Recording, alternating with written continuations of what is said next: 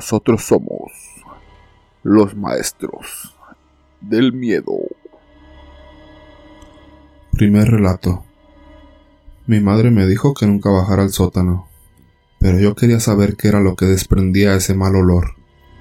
Era un olor desagradable, pero yo quería saber qué era lo que lo provocaba.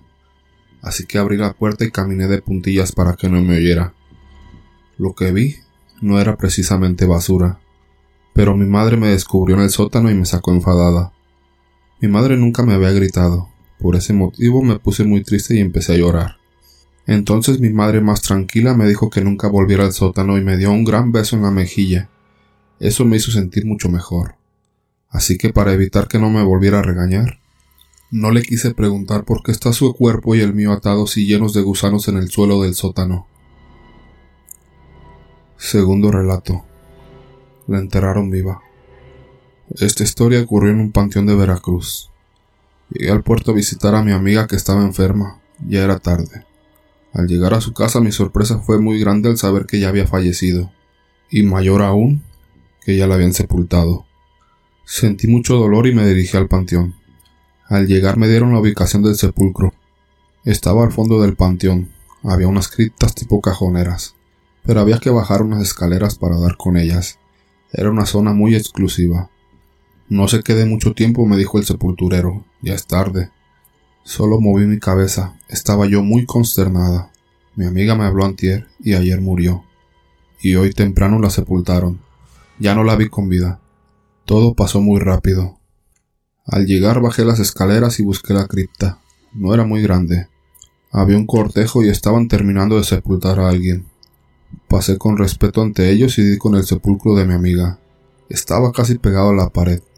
Había unos floreros grandes de concreto donde me hinqué y comencé a platicar con ella, disculpándome por mi tardanza. Oré y oré mucho por su alma.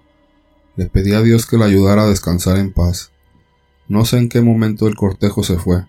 Me dispuse a salir pues no me di cuenta del tiempo que había transcurrido. Me despedí de mi amiga y me persiné. Al subir las escaleras, oh sorpresa, había unas rejas cerrando el lugar y con candado. Las moví y grité. Ya era noche y había una luna brillante la cual iluminaba la mitad de las escaleras. Me resigné a pasar ahí la noche y me senté. Me abroché mi chamarra y le pedí a Dios no se me apareciera un alma en pena. Metí las manos a las bolsas de mi chamarra y toqué mi celular sin nada de carga. Lo intenté prender y nada. Ahí lo dejé cuando empecé a escuchar ruido y como que rascaban. Pensé que eran ratas, no hice caso. Luego escuché gritos de mujer pidiendo ayuda. Me dio terror pues venían de las criptas. Escuchaba un sáquenme de aquí. Me dio curiosidad. Saqué una lamparita que siempre cargo en mi bolsa. No tenía mucha carga así que su luz era muy tenue. Y bajé. ¿Quién está ahí? yo grité. La voz provenía de la cripta que acababan de cerrar. Incluso ahí estaba la herramienta y el cemento que habían dejado los trabajadores.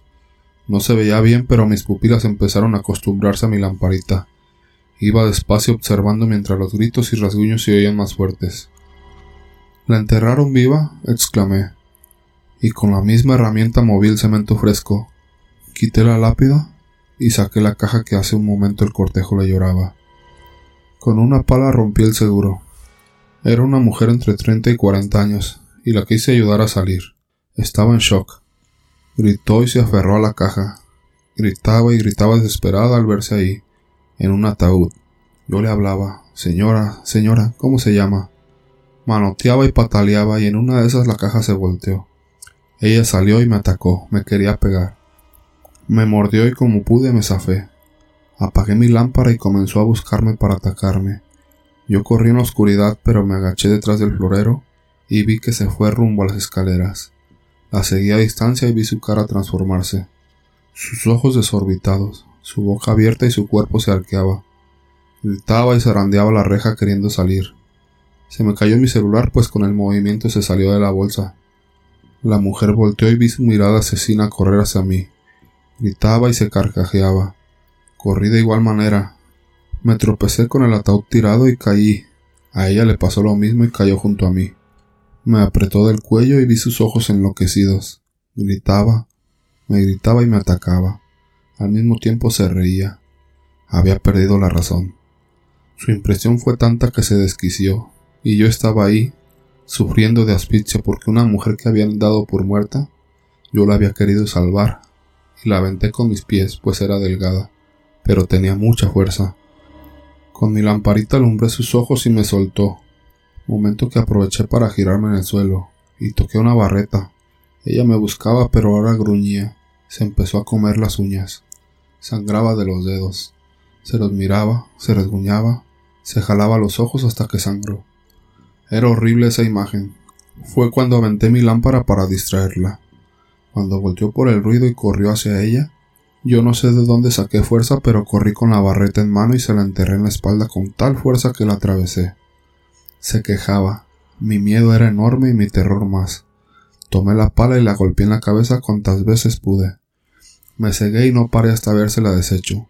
Cuando vi lo que yo había hecho, lloré y lloré mucho. Le pedí perdón a Dios por lo que acababa de hacer. Estaba pidiendo perdón cuando se abrió la reja y entraron un hombre y una mujer vestidos de blanco. Ella me tomó la mano y me sacó de ahí. El señor se quedó. Cuando salí de ahí mucha gente estaba afuera. Yo pensé que seguramente habían escuchado los gritos y por eso vinieron. Me van a linchar o a meter presa.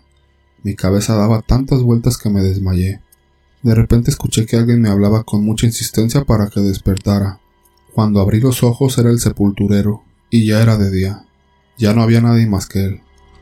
Me dijo Te has de haber perdido, muchacha. Mira que quedarte aquí. No cualquiera lo hace. Yo estaba sobre una tumba que decía Madre mía María, Seguramente la Madre María te cuidó. Pasaste aquí toda la noche. Yo no podía hablar, estábamos a unos pasos de las criptas, y él me dijo espérame a que abra estas rejas, y te acompaño a la salida. Yo no quería que entrara, pues iba a ver todo lo que en la noche pasó ahí. Así que abrió los candados y entró. Yo me fui detrás de él, y asombrada me quedé al ver todo en orden. Pude haber pensado que fue un sueño, pero mi celular y mi lámpara estaban ahí tiradas. Las recogí y salí de ahí, sin temor y sin remordimientos. Al pasar por la tumba donde me encontró el señor me contó que ahí descansaban los restos de doña María y don Carlos, una pareja muy bondadosa que siempre ayudaban a quien de corazón se arrepentía de sus pecados. Y sí, yo estaba muy preocupada por lo que ahí ocurrió, porque la enterraron viva y yo la maté.